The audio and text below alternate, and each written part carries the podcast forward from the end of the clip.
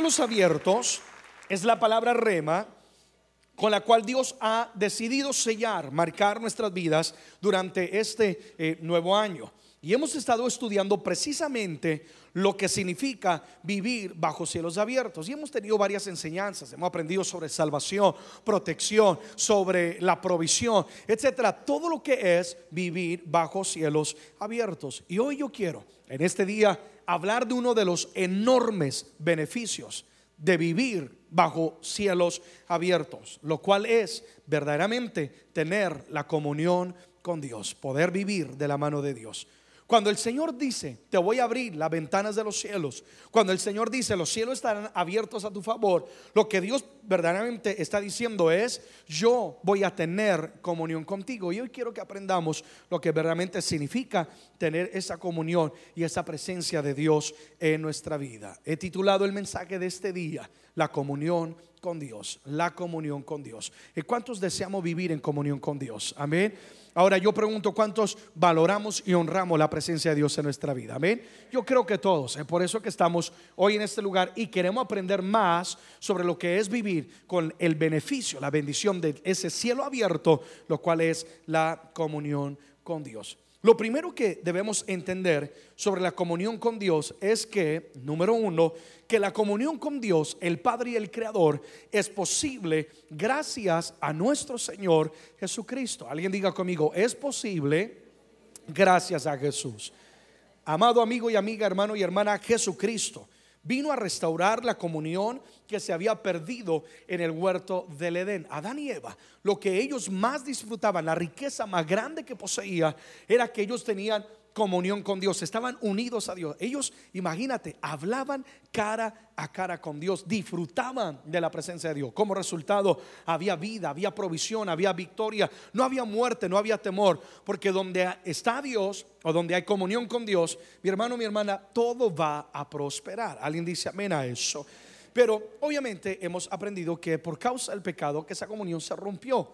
Pero Jesucristo vino para, Jesucristo vino para volver a restaurar la comunión que se había perdido. Así que si podemos tener comunión con el cielo, con Dios, es gracias a nuestro Señor Jesucristo, quien a través de su obediencia, su muerte y su resurrección, Jesús volvió a abrir los cielos que en el huerto del Edén, por causa del pecado, se habían cerrado.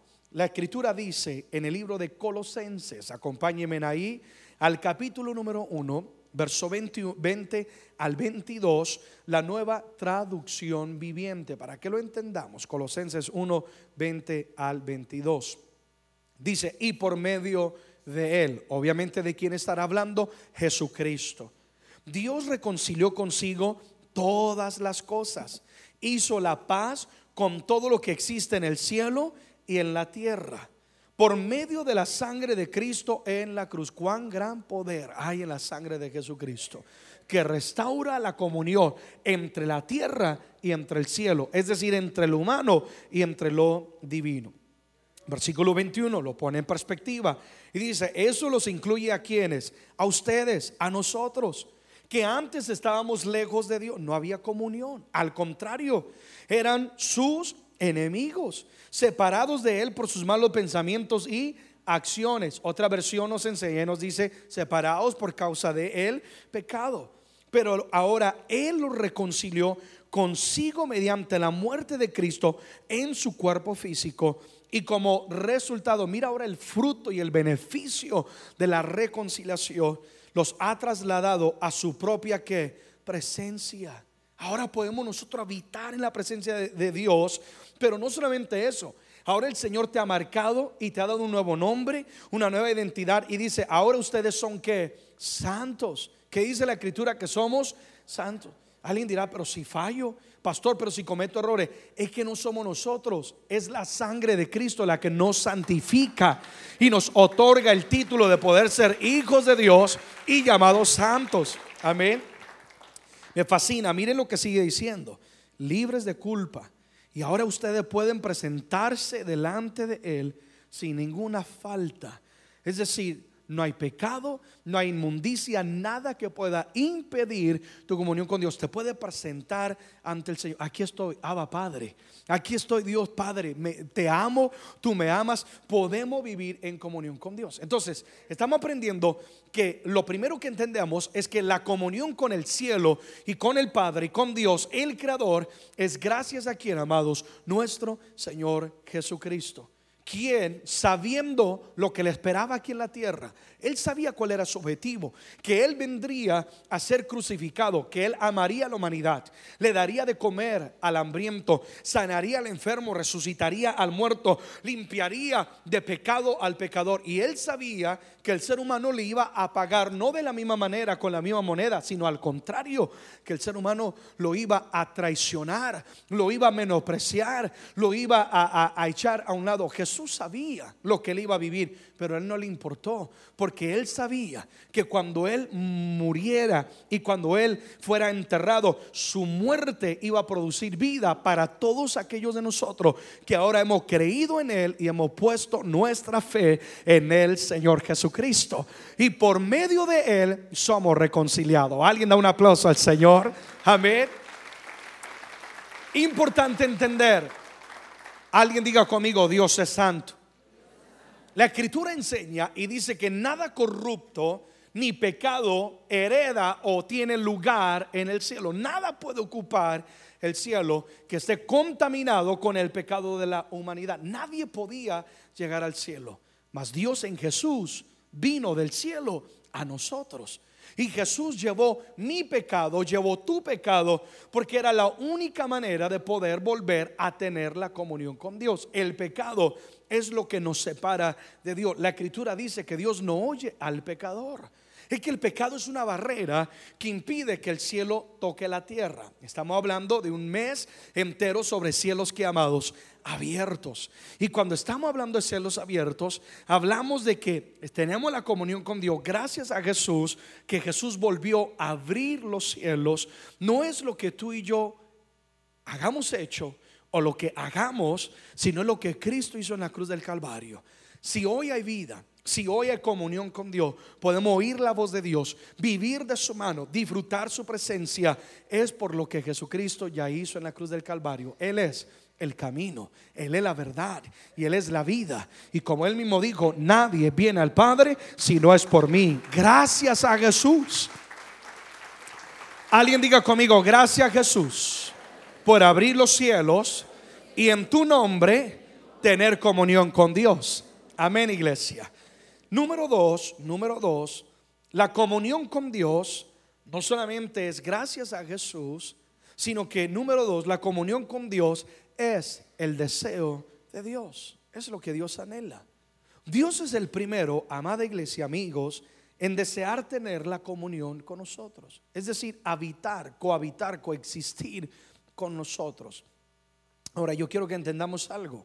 Dios no solamente quiere vivir con nosotros, Dios quiere vivir en nosotros. Porque su, anhelo ardiente al crearnos era que pudiera el ser humano tener esa estrecha comunión con Él. La escritura enseña que Él sopló de su propio aliento en el hombre en el tiempo de la creación.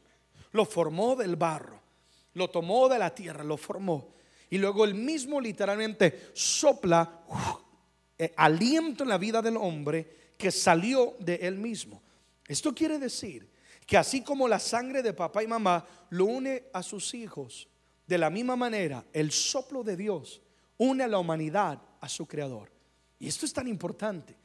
El ser humano, cree o no cree en Jesús, tiene el soplo de Dios dentro de su vida.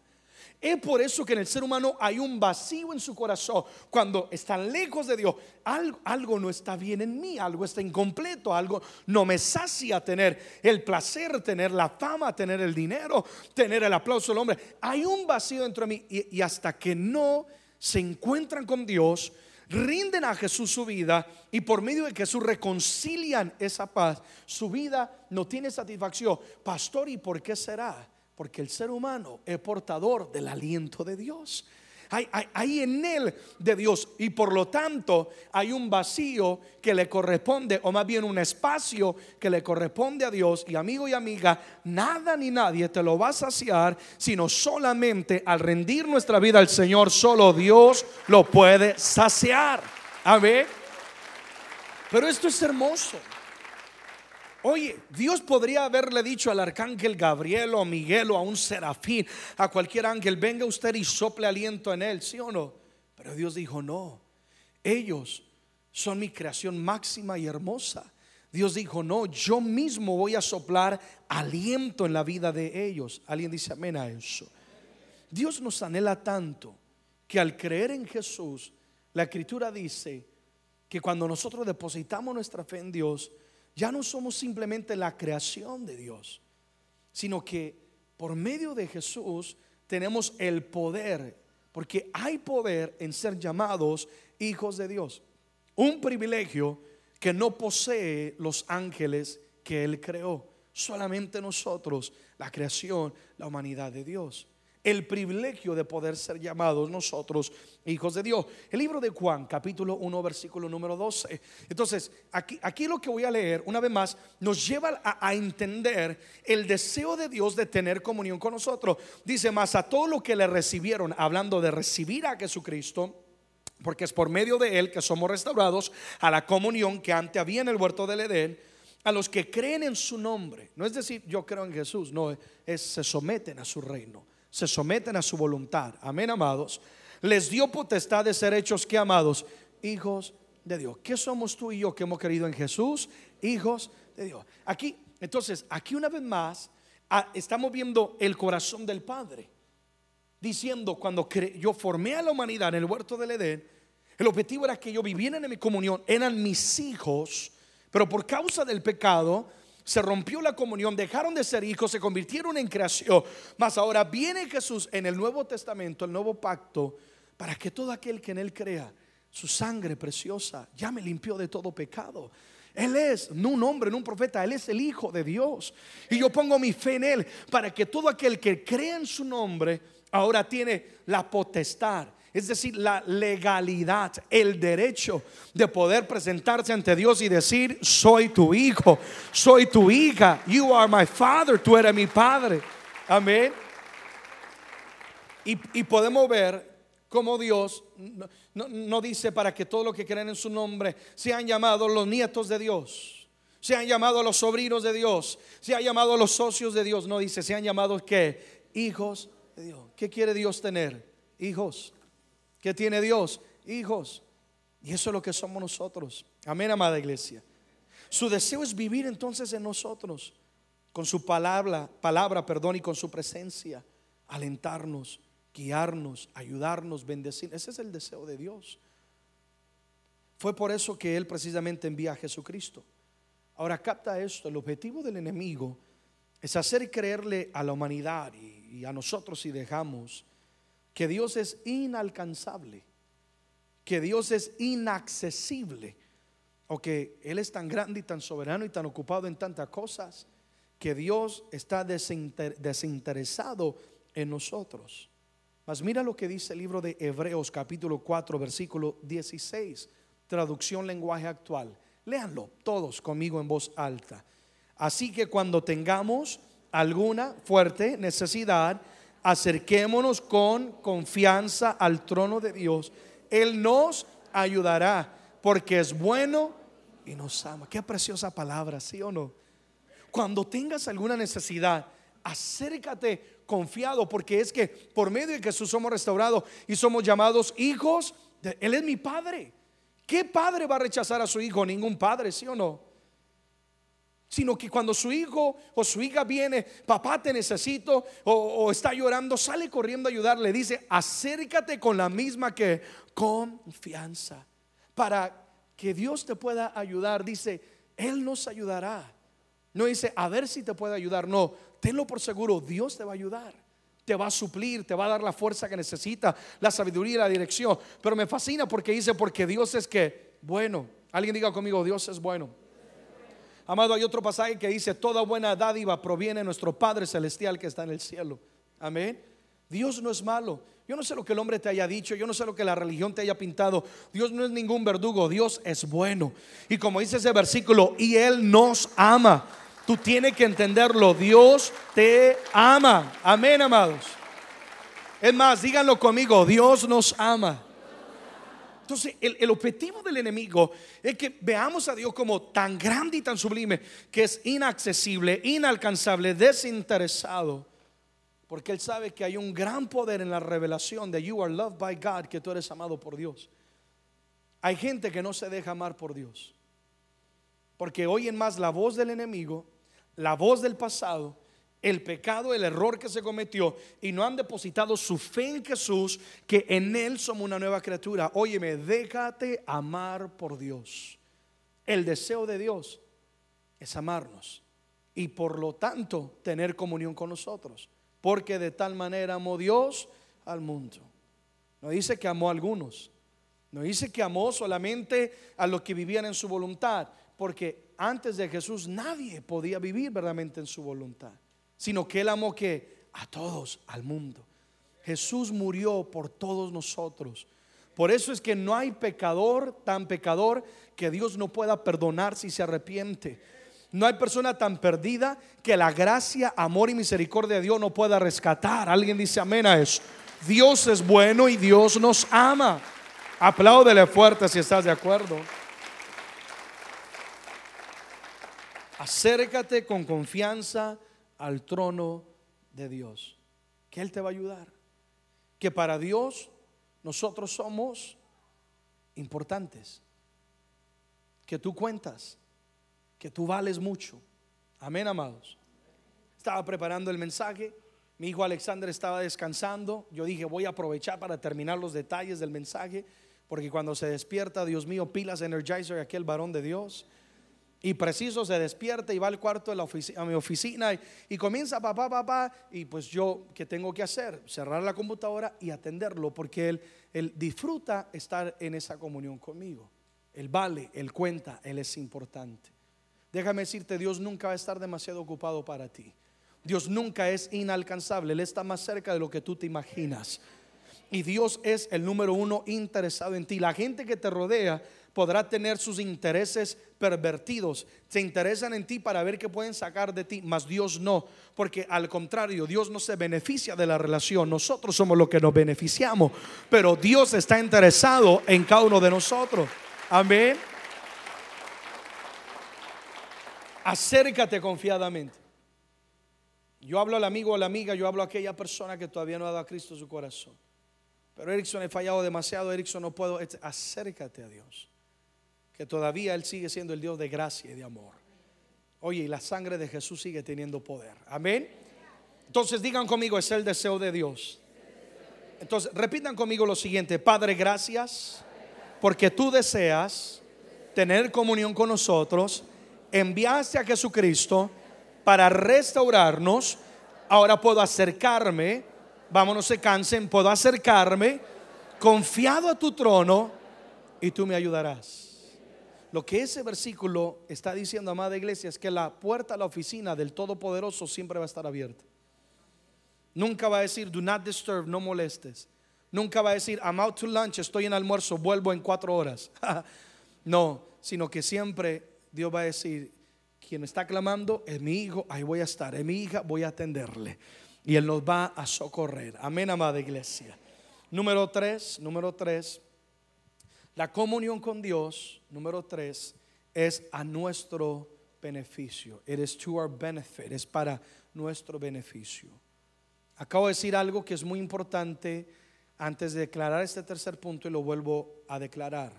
Permítanme decirles que quien se beneficia de esta relación entre el cielo y la tierra, entre lo divino y lo humano, no es Dios, sino nosotros. Digan conmigo, es a mi beneficio. Amados, la realidad es que Dios no necesita de nosotros, sino que Dios nos ama y Él es bueno. Si yo no me dispongo a servirle, Dios me calla, me marchita y Dios levanta a alguien más y le servirá aún mucho mejor. Dios no lo necesita. Él es el creador del universo. Él es el todopoderoso. Así que cuando hablamos de comunión, no es como si Dios dice, oye, quiero estar en comunión contigo para ver qué puedo sacar de ti. No, sino al contrario, quienes vamos a ser beneficiados y bendecidos, alguien diga conmigo, somos nosotros.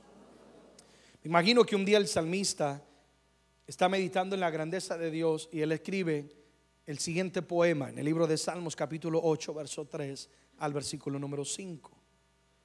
Y dice, cuando veo tus cielos, obra de tus dedos, la luna y las estrellas que tú formaste, es decir, tu grandeza.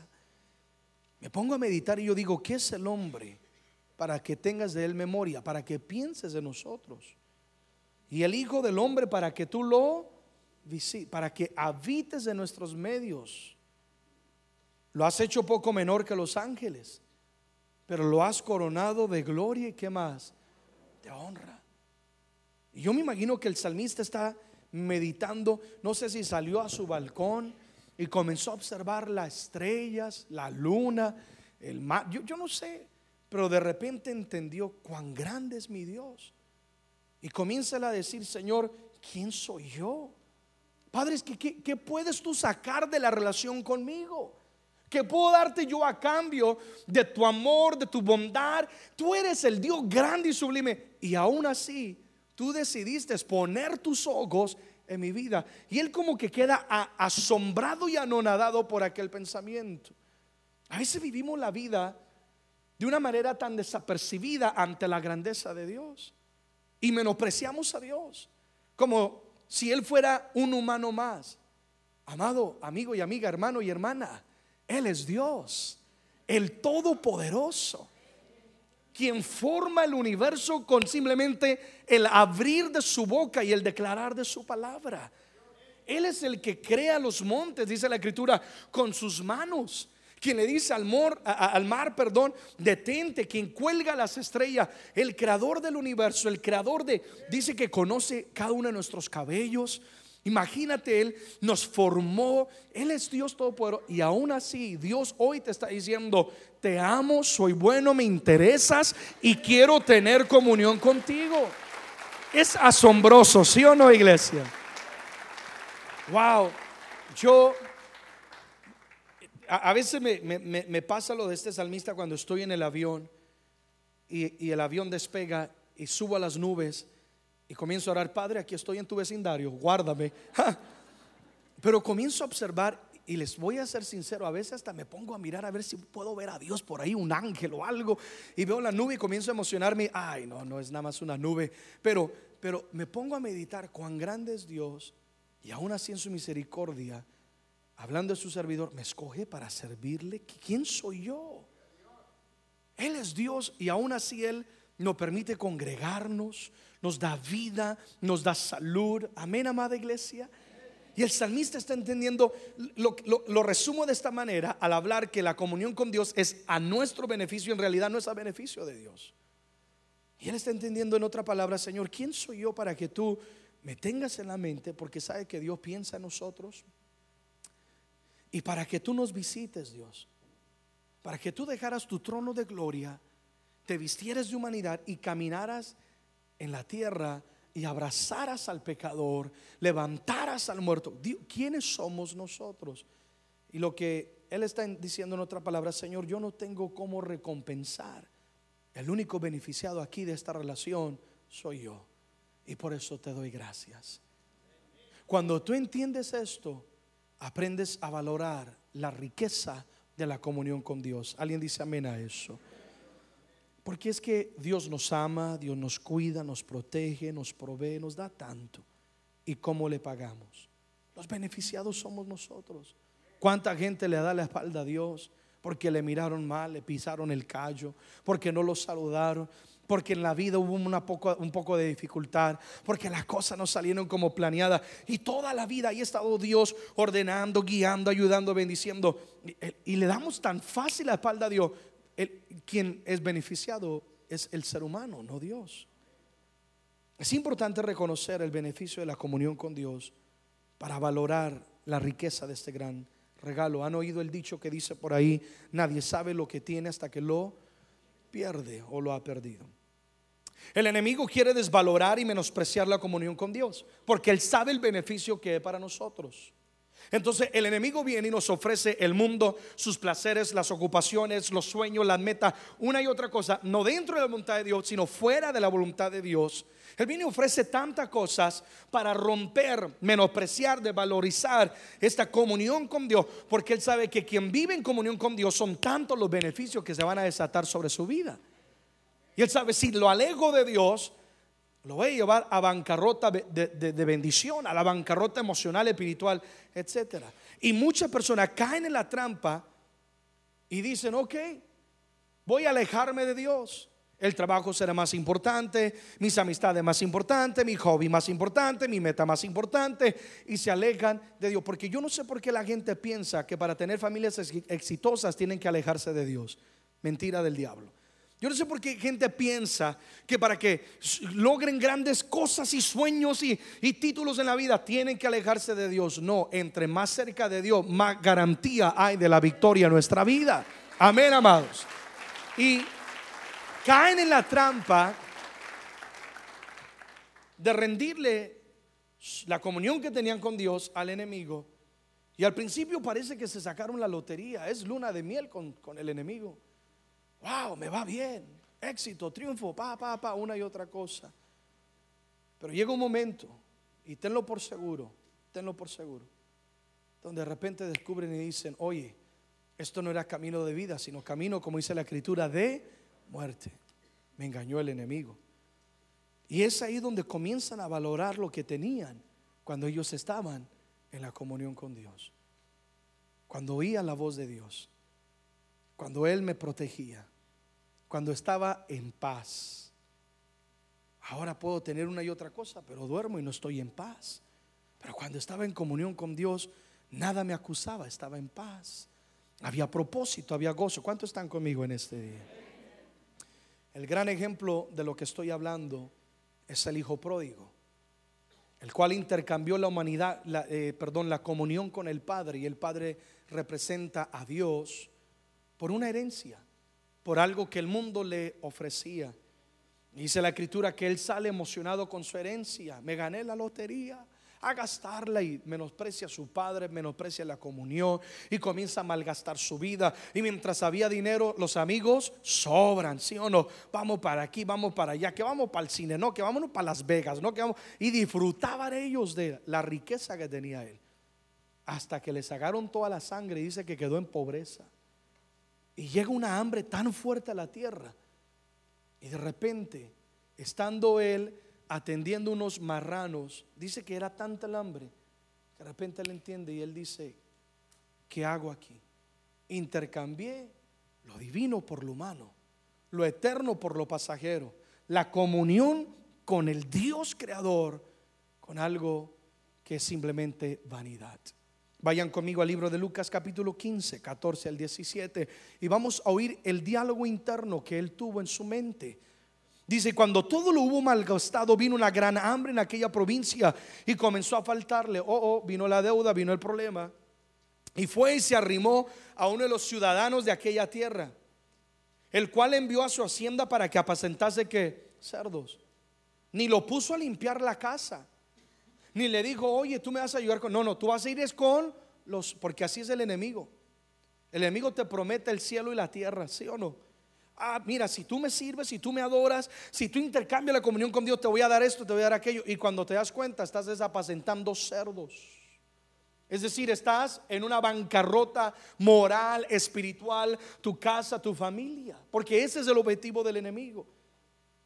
Y dice la escritura en el verso 16 y deseaba llenar su vientre las algarrobas eh, eh, eh, que comían los cerdos, pero nadie le daba. Yo me imagino que cuando tenía dinero él sí les daba a ellos, pero ahora que le necesitaba nadie le daba. Y volviendo en sí dijo, ahí aquí está el diálogo interno, ¿cuántos jornaleros en casa de mi padre? Es decir, ¿cuántos trabajadores que les pagan el mínimo, es lo que está diciendo, pero tienen abundancia de pan, no tienen hambre? Y yo aquí estoy muriéndome de hambre. Y conocen la historia, que él recapacita y él vuelve. Y dice la escritura que el Padre tiene misericordia con él, sale a su encuentro, lo besa y lo restaura. Porque Dios, como te decía hace un momento, Dios quiere tener comunión con nosotros. Y Dios es Dios de misericordia. Yo hablo al hijo y a la hija pródigo que ha menospreciado la comunión con Dios. E intercambiaste el cielo y la tierra que te prometía el mundo y el enemigo. Y ahora te encuentras quizás apacentando cerdos. Pero yo quiero decirte, todavía estás a tiempo mientras tienes vida. Y el padre de la historia que Jesús da del hijo pródigo, obviamente es un cuadro perfecto de Dios Padre. Vengo hoy a decirte, Dios sigue siendo Dios de misericordia. Dios sigue siendo el Dios que no menosprecia un corazón contrito y humillado. Alguien aplauda la misericordia de Dios. Y tú, amado y amada, que estás en la casa del Padre y disfrutas del beneficio de la comunión, no lo intercambies por nada. Por favor, no vendas tu comunión con Dios. Amén, amados porque no sabes lo que te estás perdiendo. Número cuatro, cierro con esto. Entonces, la comunión con Dios es a nuestro beneficio. Y número cuatro, la comunión con Dios requiere nuestro que amados compromiso. Y yo tengo que dejar esto muy en claro una vez más. Dios siempre nos va a amar. Jamás podremos cuestionar esto. Desde Génesis Apocalipsis vemos a Dios hablarnos de una de otra manera y decirnos, yo te amo. Alguien diga conmigo, Dios me ama. Entonces nunca cuestiones, ¿será que Dios me ama? Pero si fallé, si pequé, ¿será que Dios siempre te va a amar? Porque Dios siempre va a vivir comprometido a su palabra y a su amor por nosotros. Números 23, 19, te lo voy a explicar. La traducción en el lenguaje actual dice, Dios no es como nosotros no dice mentira alguna ni cambia que de parecer. Dios cumple lo que promete. ¿Y qué no promete Dios amarnos? Amén. ¿Y qué no promete Dios siempre ser fiel? Amén. Entonces no es cuestión, ¿será que Dios me deja de amar? No, Dios siempre nos va a amar. La pregunta es, ¿será que nosotros hemos dejado de amar a Dios? Porque como dice este pasaje, Dios no es como nosotros los hombres. Oye, te amo, pero si me das esto a cambio. Oye, eh, nos casamos, pero yo, yo quiero tener el carro, yo quiero tener la casa, yo quiero esto y aquello. Y entonces vamos a ver, sí o no. Y él le canta, no tengo dinero ni nada que dar. Dios no es como nosotros. Por favor, no pongamos a Dios en el plano humano. Dios, si Él dijo que te va a amar, Dios te va a amar y no va a cambiar de parecer. Y Dios nunca miente, Dios cumple lo que Él promete. Amén, iglesia. La realidad es que nada de lo que hagamos hará que Dios nos ame más o nos ame menos. Es como un hijo con sus padres. Siempre será tu hijo o tu hija y tú le vas a amar, ¿verdad, padres? Ahora que yo soy padre lo, lo entiendo. Pero sus acciones pueden alejarlos de ti e impedir que tú les ayudes y que tú estés con ellos. ¿Cuántos jóvenes en la cárcel? Y tú le preguntas a la mamá, pero si robó, ¿le amas? Claro. Dejó de ser tu hijo, no es mi hijo. Quisiera ayudarle, pero no puedo. Porque ahora ellos están bajo unas prisiones. Lo mismo acontece con el pecado. Dios te ama. Y Dios ve la condición y Dios ve el pecado. Y Dios dice, hijo, te amo y te quiero restaurar. Pero no puede Dios hacer nada porque estamos en prisión de pecado hasta que nosotros tomemos la decisión de acercarnos y restaurar la comunión con Dios. Pastor, ¿qué estás diciendo? Dios ya hizo todo. Ahora somos nosotros los que tenemos que comprometernos con Él. Dios ya se comprometió. Desde el momento que Jesús viene a la tierra, en ese momento Dios está diciendo, yo doy mi palabra, quien crea en Jesús, se arrepienta de su pecado, rinda su vida a Él, yo doy mi palabra, le voy a amar, le voy a restaurar y voy a estar ahí. Dios ya se comprometió. Ahora es nuestro turno, alguien dice amén a eso, de comprometernos con Dios. Todo lo que nosotros hacemos va a tener una consecuencia para bien o para mal. Estoy hablando de que la comunión con Dios demanda y requiere de nuestro compromiso. Si nos comprometemos, amada iglesia, a cuidar la comunión con Dios, nosotros vamos a ver entonces todo el beneficio de la comunión con Dios. No he hablado de los beneficios como tal porque tú los conoces. Yo sé que ustedes leen Biblia, amén, amados. Y sabemos las promesas que hay para todos aquellos que vivimos en esa comunión con Dios. Si nos comprometemos a cuidar la comunión con Dios, vamos a ver ese beneficio. Pero si decidimos vender como el hijo pródigo menospreciar o intercambiar la comunión con Dios, entonces vamos a ver las consecuencias. Porque Dios siempre va a estar comprometido a su amor y a su palabra. Nosotros somos los que tenemos que cumplir con, nuestra, con nuestro compromiso. Pregúntale a una pareja que lleva ya años de matrimonio. Y tú le preguntas, oye, ¿qué hicieron para durar tanto tiempo? Que aguante el que ustedes tienen, ¿sí o no? ¿Qué tipo de café tomaban? Porque hoy en día las personas un año y se divorcian un mes y es, es un chiste, ¿sí o no? Y muchos te dirán, es que no había otra opción. no para cambiarlo por otro, ¿no? Sino que la opción de abandonar mi comunión con él o con ella no existe. No existe. Me comprometí en alma y en cuerpo. De que en las buenas y en las malas, en las flacas y en las gordas, ¿sí o no? En la riqueza y en la pobreza, every moment, en cada momento nos íbamos a que amar. Como hoy en día en la sociedad hay un problema económico y votan el matrimonio. Hay cualquier dificultad y votan la relación. No, compromiso. Para que un matrimonio tenga éxito, los dos tienen que estar que comprometidos. Lo matrimonio, eh, tu relación matrimonial no va a tener éxito si tú no te comprometes a que tu relación tenga éxito. Estoy hablando del compromiso en la comunión con Dios. Y tenemos que entender esto. Porque ¿qué saca el hombre comprometido? Le trae flores, le ayuda y la, y la mujer hace fiesta con su vida y con el matrimonio. O viceversa, la relación va a, ¿qué? a fracasar. Y seamos sinceros, muchas veces hay muchas personas que con Dios lo comprometen a Él, pero no se comprometen con Él. Dios ya está comprometido. Nunca dudes del amor por Dios. He loves you, Él te ama. Somos nosotros los que necesitamos comprometernos con Él. Amén, iglesia. Terminemos con esto. Estamos iniciando un nuevo año. Es una oportunidad de renovar nuestro compromiso con Dios. Hace un par de meses con mi esposa hermosa, linda, cumplimos 10 años de matrimonio. Y decidimos, amén, sí, damos un aplauso al Señor. Ahí vamos como esa pareja de ancianos, vamos a llegar, si es que Cristo no viene antes. Y cumplimos 10 años y decidimos, oye amor, vamos a hacer una fiesta porque hay que celebrar el amor y vamos a renovar nuestros votos por si se te ha olvidado algo, mi amor. Con mi esposa hemos entendido que no hay devoluciones. Yo no puedo decirle al suegro, mire suegro, aquí está el recibo de la boda. Me salió defectuosa. No. Es hasta que la muerte que los separe. Compromiso. Y me acuerdo estar ante aquel altar y mi padre, mi pastor, mi suegro, que es pastor también, nos bendijeron con la fe. Fue un momento tan lindo donde renovamos nuestro compromiso.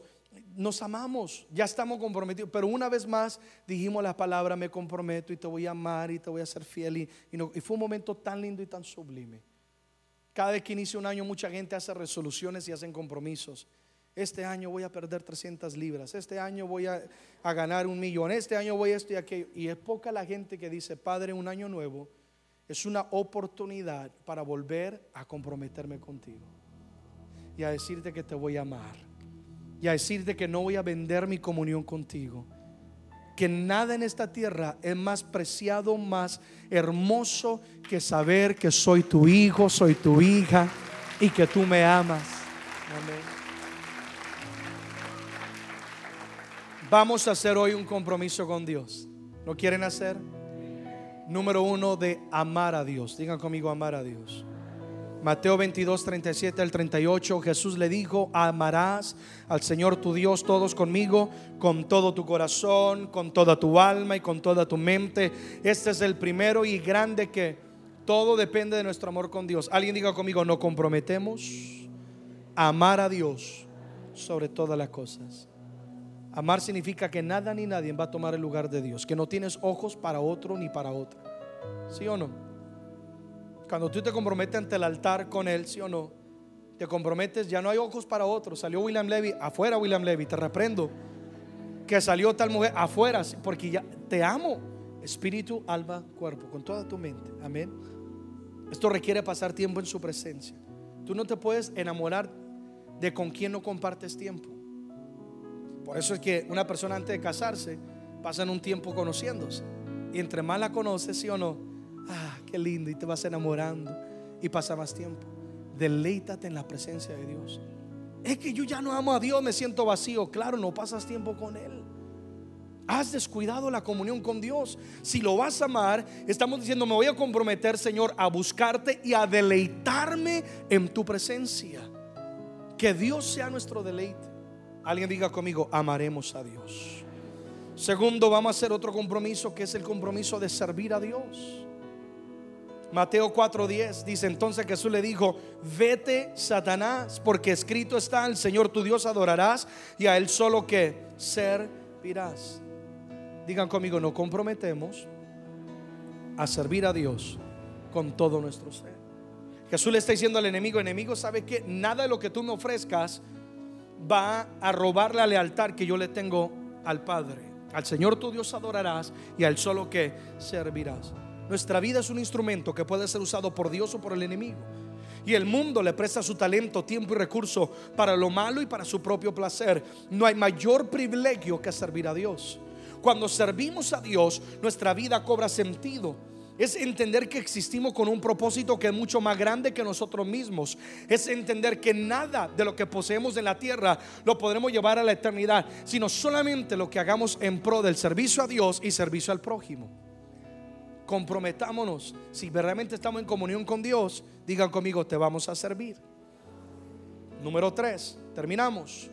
Nos comprometemos, número tres, a honrar a Dios. ¿A qué, amados? Honrar a Dios.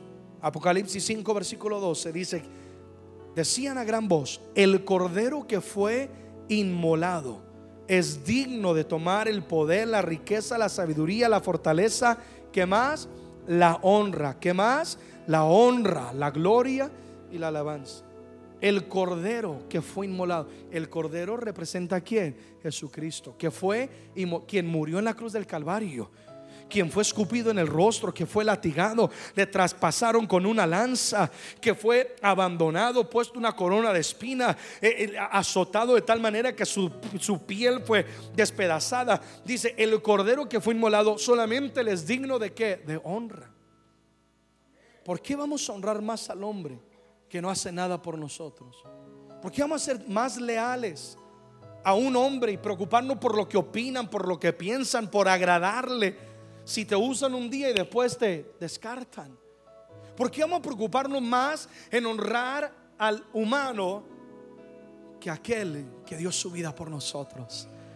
Y quien no abrió su boca, sino que dice que sufrió en silencio. Él podría haber dicho basta es más, un día le dijo a uno de sus discípulos, yo puedo llamar a que venga multitudes de ángeles y me defienda. Jesús podría haber detenido todo y decir, Padre, hasta aquí, pero él guardó silencio, el cordero que fue que inmolado. Por eso es que lo vamos a honrar, porque reconocemos lo que él ha hecho por nosotros. Alguien apláudale, amén. Honrar a Dios es buscar agradarlo con nuestra vida sin importar lo que el mundo diga. Deja de darle prioridad a Satanás y a quienes te rodean. Honor God, honra a Dios.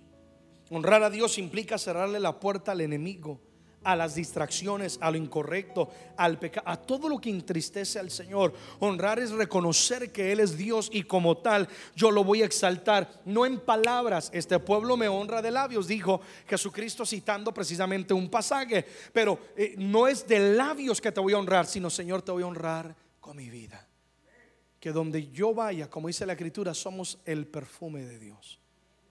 El mundo que no puede ver a Dios, lo pueda ver a través de nosotros al honrarle a Él. ¿Alguien dice amén a eso?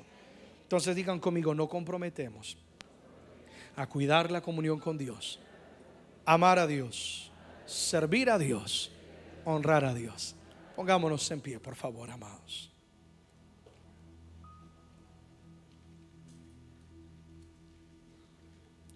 ¿Recibimos esta palabra? La comunión con Dios. Qué gran beneficio. Qué gran regalo cuando los cielos son abiertos. Y es lo que Dios dice. Te ha abierto los cielos para que vivamos en comunión. Esto es posible gracias a Jesús. Este es el deseo de Dios. es para nuestro beneficio. Por lo tanto, no vamos a menospreciarlo y no vamos a comprometer. Amén. Oremos, démosle gracias a Dios por la comunión. Simplemente valoramos lo que el Cordero, lo que Jesús hizo en la cruz del Calvario. Ayúdame donde estás y dale gracias. Y dile, Padre, gracias por Jesús, por su muerte y resurrección en la cruz, por el sacrificio y el precio que Él pagó por cada uno de nosotros. No tenía por qué hacerlo, sino que se entregó a sí mismo.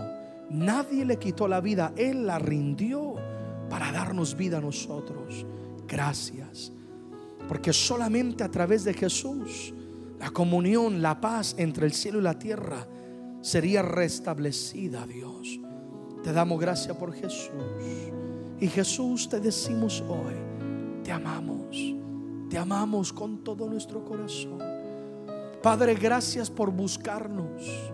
Aún cuando estamos perdidos en pecado, aún cuando te rechazamos, gracias porque tu deseo es tener comunión con nosotros. Por ser tan bueno conmigo, por ser tan paciente Oh, cuántas veces le hemos fallado, cuántas veces hemos cometido errores, cuántas veces lo hemos menospreciado. Y ahí ha estado Dios esperando con paciencia. Ahí ha estado Dios hablando a nuestro corazón, porque Él te ama. Él te ama y Él desea tener comunión con nosotros. Yo no sé lo que el mundo te haya dicho, yo no sé lo que la religión te haya enseñado, pero yo quiero que tú entiendas, Dios te ama. Si no fuera así, no hubiera enviado a Jesucristo. Nunca dudes de cuánto te ama Dios, de cuán importante eres para Él y cuánto Él anhela poder coexistir, habitar no contigo, sino en ti. Eres su hijo, eres su hija. Acércate a Él para hallar esa gracia y oportuno socorro. Él nos ayudará. Mírate frente al Padre, ahí estás. Dile, papito lindo, gracias por amarme. Dile, te anhelo, te necesito en mi vida. Señor, yo quiero vivir en comunión contigo. Habla como un niño habla con su papá, sin prejuicios, sin nada que pueda impedir esa comunión, pues Él sabe que tiene toda la confianza de, poder acceder a su Padre ahí donde estás. Exprésale unas palabras de amor al Padre, confiado ante el trono de la gracia. Es, es lo que estamos haciendo en esta noche, es donde estamos ahora. Quizás no físicamente, pero espiritualmente ante el trono de la gracia. Padre, te amo, Dios. Papá, te amo, te amo con todo mi corazón. Te doy gracias por Jesús, tu Hijo, quien tomó mi lugar en la cruz del Calvario. Gracias, Dios. Te doy gracias por tu sangre derramada.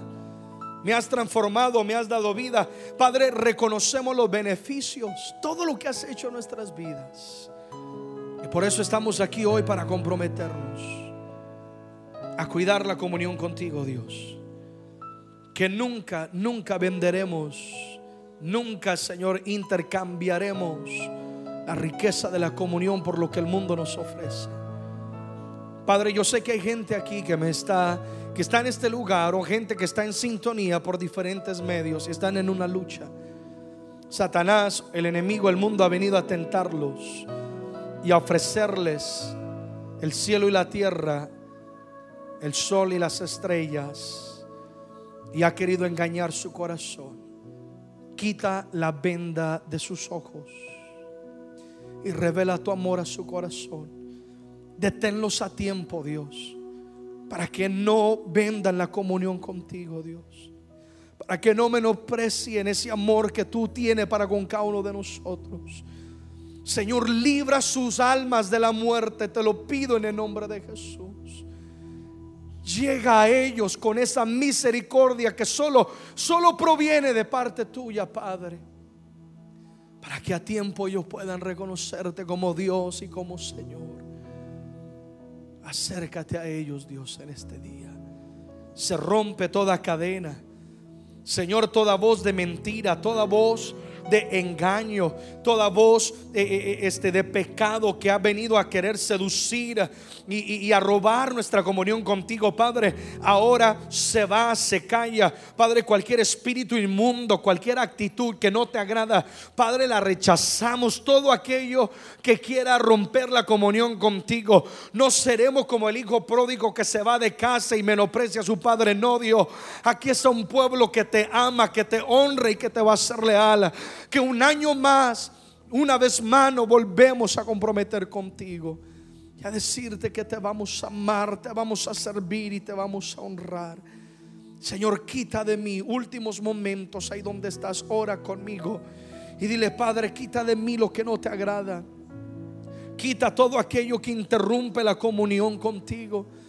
Todo lo que ocupa tu lugar. Todo ídolo, Dios. Todo materialismo toda angustia, todo pasado, toda voz del enemigo, amistades incorrectas, negocios incorrectos, pasatiempos, Padre, todo lo que roba la comunión contigo, Padre, hoy yo renuncio a ello, quítalo de mi vida. Tú eres el tesoro de mi corazón. Tú eres todo para mí, Dios. Y hoy me comprometo, hagan todos, hagamos esta oración. Dile, me comprometo, Señor a cuidar la comunión contigo. Te vamos a amar. Dile sobre todas las cosas, con toda mi alma, con toda mi mente, con todo mi ser. Dile, Señor, te voy a servir. Me comprometo a servirme. Este año voy a servirte como nunca antes. Aquí está mi vida, aquí está mi talento. Quiero ser un instrumento en tus manos. Y por último, dile, me comprometo a honrarte. Te reconozco. Eres Dios de mi vida. El único que merece adoración. Al Cordero inmolado. Sea la gloria. Sea la honra. Sea el poder. Y toda la alabanza. Te damos gracias. Los cielos se han abierto. Y tenemos comunión contigo. En Cristo Jesús. Y todos decimos amén y amén. Apláudele fuerte al Señor. Alguien dice amén.